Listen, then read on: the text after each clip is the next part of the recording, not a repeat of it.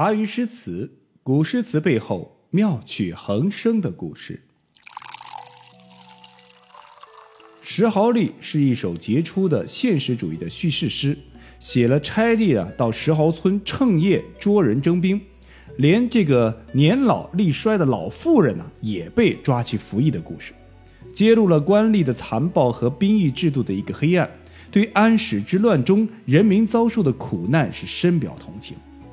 当然，在这首诗里边，我们的杜甫大叔隐藏着自身的悲愤，觉得世道不公，真不该与这帮人是同朝为官为伍的这个暗线情感，也是在里面啊，已展露无遗。全文的意思大意为：日暮时投宿石壕村，夜里啊就有差役来强征兵，老翁啊是越墙逃走，老妇呢是出门应对，差役喊叫的是那样的凶狠。老妇人那是啼哭的那样的悲伤，杜甫大叔听到老妇人上前说：“我的三个儿子都去参加邺城之战，其中一个儿子绍兴回来，说另外两个儿子刚刚战死。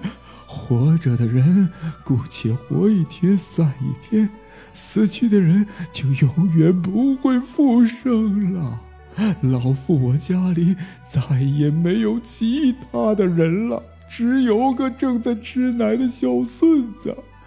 因为有小孙子在，他母亲还没有离去，他进进出出连一件完好的衣裳都没有。老夫，我虽然年老力衰。但请允许我跟你连夜赶回营去啊！赶快到河阳去应征，还能够为部队准备些早餐。夜深了，这说话的声音是逐渐的消失，隐隐约约听到了低微断续的哭泣声。天亮后，杜甫大叔继续赶路，只能与返回家中的那个老翁依稀告别。至此以后。诗圣杜甫大叔的人设由开心与快乐，逐渐的是转向了悲愤和机遇。安史之乱仍在继续，叛军史思明从范阳引兵南下，攻陷汴州，西进洛阳、山东、河南等地，都处于战乱之中。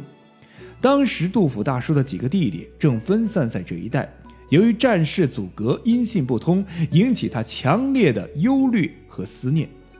杜甫大叔唯有写诗发朋友圈，好让朋友们转发，能够让家人看见。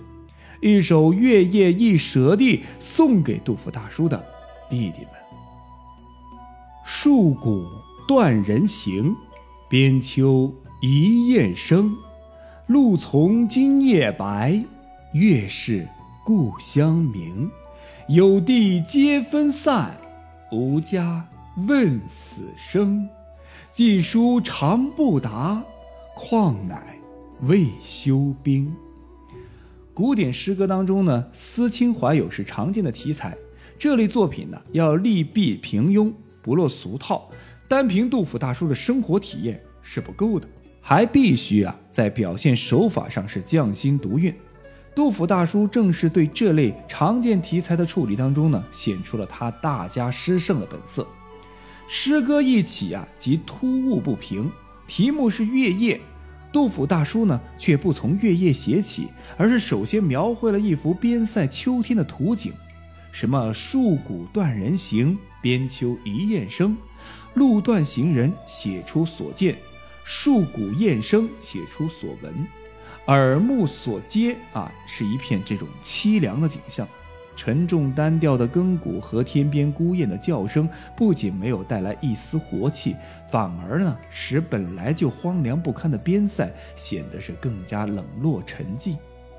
断人行，这是点明了社会的环境，说明战事仍然频繁，还有很激烈，道路呢为之阻隔。两句诗就渲染了浓重的悲凉的气氛，这就是月夜的背景。那么接下来又说到“露从今夜自白”。啊，露从今夜白，既写景也点明时令。那是在白露节的夜晚，清露盈盈，令人是顿生寒意。月是故乡明，也是写景，却是与上句略有不同。杜甫大叔所写的不完全是客观的实景，而是融入了自己的主观感情在里边。明明是普天之下都是这一轮明月啊，没有什么差别，偏要说故乡的月亮最明。明明是杜甫大叔自己心里的幻觉，却偏要说的那么的肯定，不容置疑。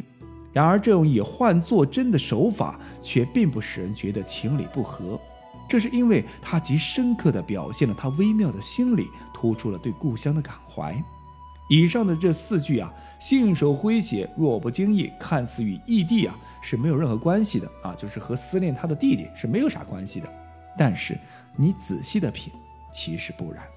不仅望月怀乡写出了意，就是闻硕鼓啊，听雁声，见寒露，也无不使杜甫大叔感悟伤怀，引起思念之情。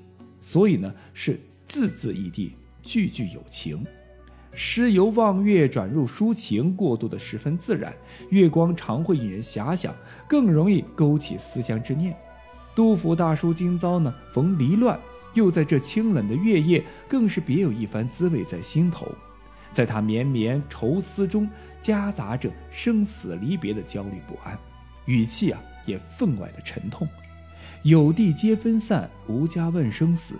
上句说弟兄离散，天隔一方；下句说家已不存在，生死难卜，写的是伤心折肠，感人至深。这两句诗也概括了安史之乱当中。人民所饱受忧患丧乱的普遍的遭遇，季书长不达，况乃未休兵。紧接着上面的句话啊，写着抒发自己的忧虑之情。亲人们四处流散，平时寄书呢尚且常常不达，更何况是战事频发，生死两茫茫，当更难啊预料。含蓄蕴藉，一节无限深情。读了这首诗，我们便不能够明白杜甫大叔为什么能够写出“烽火连三月，家书抵万金”那样灵念紧凑的诗句来。所以啊，深刻的生活体验是所有艺术创作最深厚的一种源泉。带着对弟弟的担忧和思念，杜甫大叔拖儿带女的是终于到了华州赴任。刚刚上任没多久，就遇上了关中大旱。本来。战乱，国家就混乱，再加上天灾，整个大唐物价飞涨，华州这个小县城也是民不聊生。杜甫大叔的薪水不是月光光，而是日光光。四十八岁的杜甫大叔是举步维艰的，迎来了人生最为艰难的时刻。即便如此，杜甫大叔依然在任上是咬牙坚持。在此期间，杜甫大叔还独自前往东都洛阳寻求赞助。不过现在的大唐那可是战火混乱，各个达官贵人都是自顾不暇，哪有什么闲工夫来帮助我们的诗圣杜甫大叔啊？最后，杜甫大叔只能是悻悻离去。路过潼关时，垂头丧气的杜甫大叔忽然听见有人呼唤自己的名字，一顿踌躇之后，才发现这不就是友人魏八处士吗？久别重逢的友人一时间吹散了杜甫大叔头上的阴霾，二人相拥而泣。在魏八处士的强烈要求下，杜甫大叔改道去了魏八处士和自己曾经共同生活过的老家奉先县，在那里，两位青年时期的友人诉说衷肠，几日几夜。然而，这天下没有不散的宴席啊！稍作休息停留的杜甫大叔再次回到了残酷的现实当中，但这一次的重逢给了杜甫大叔无限的感慨，所有的情感。唯有化作一首赠别诗来做表达。人生不相见，动如身与伤。今夕复何夕，共此灯烛光。少壮能几时，鬓发各已苍。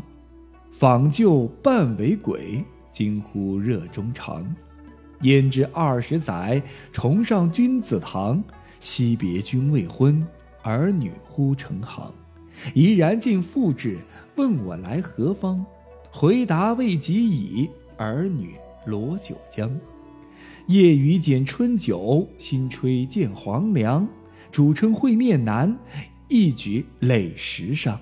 十觞亦不醉，敢子故意长。明日隔山岳，世事两茫茫。这首诗的名字叫《赠八位处士》，顾名思义，这是一首离别的赠别诗。整首诗呢，表现了离乱时代的一般人所共有的沧海桑田和别意会难之感，同时又写得非常生动自然，所以呢，向来为人所爱读啊。当然，也是属于唐诗三百首啊需要全文背诵的系列当中之一啊。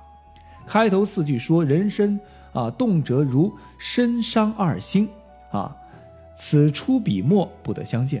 今夕又是何夕？咱们一同在这灯光烛光下叙谈。”这几句，从离别说到聚首，一悲一喜，悲喜交集，把强烈的人生感是带入到诗篇当中。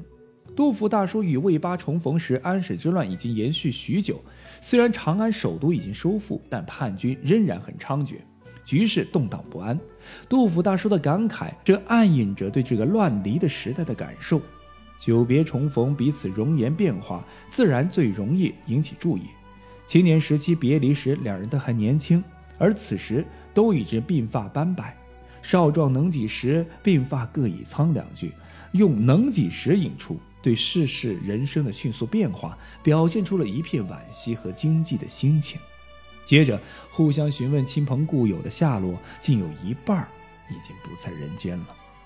说到彼此的时候，双方都不禁失声惊呼，心里空落落的难受。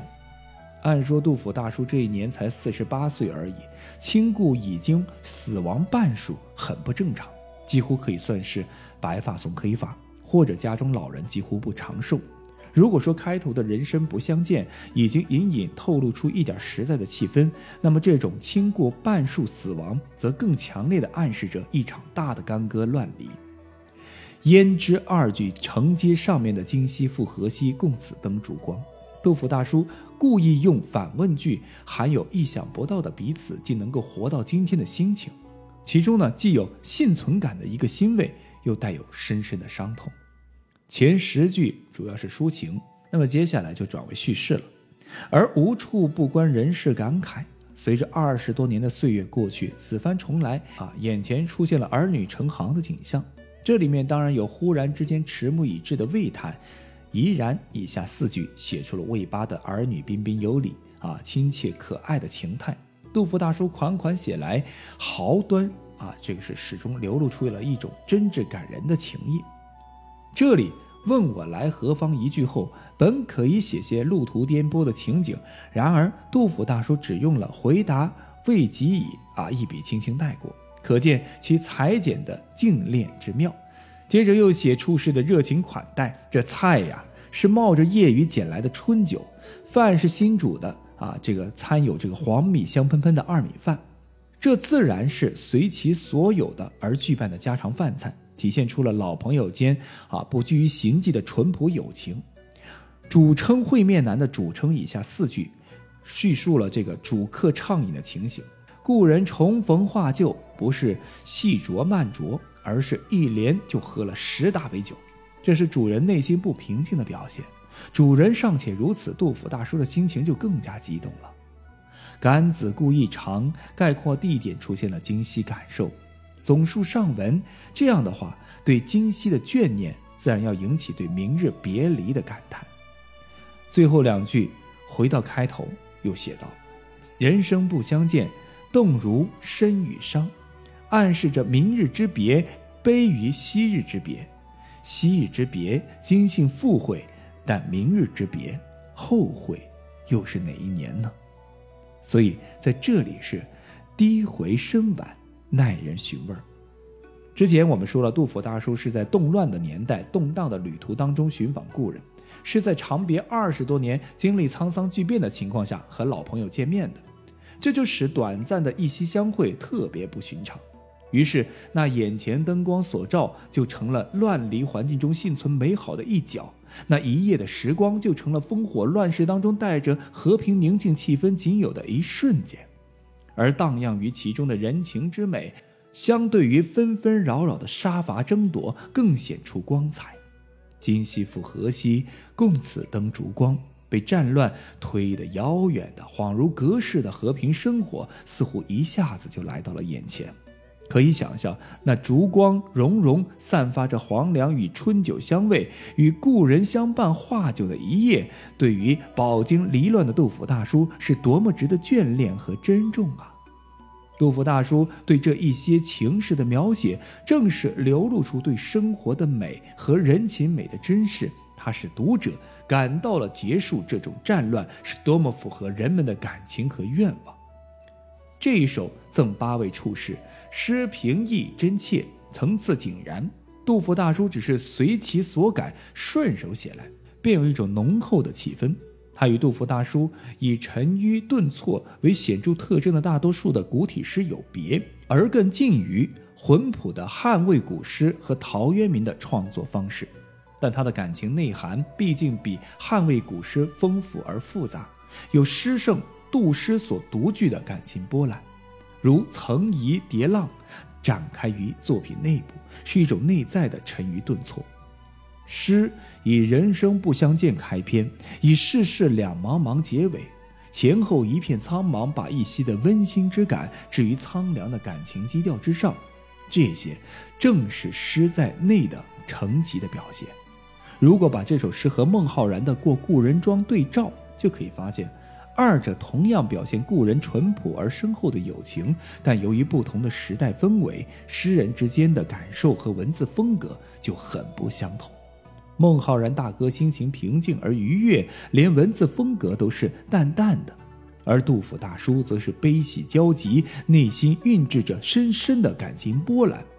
因此，反映在文字上，尽管是自然浑朴，而仍极顿挫之至。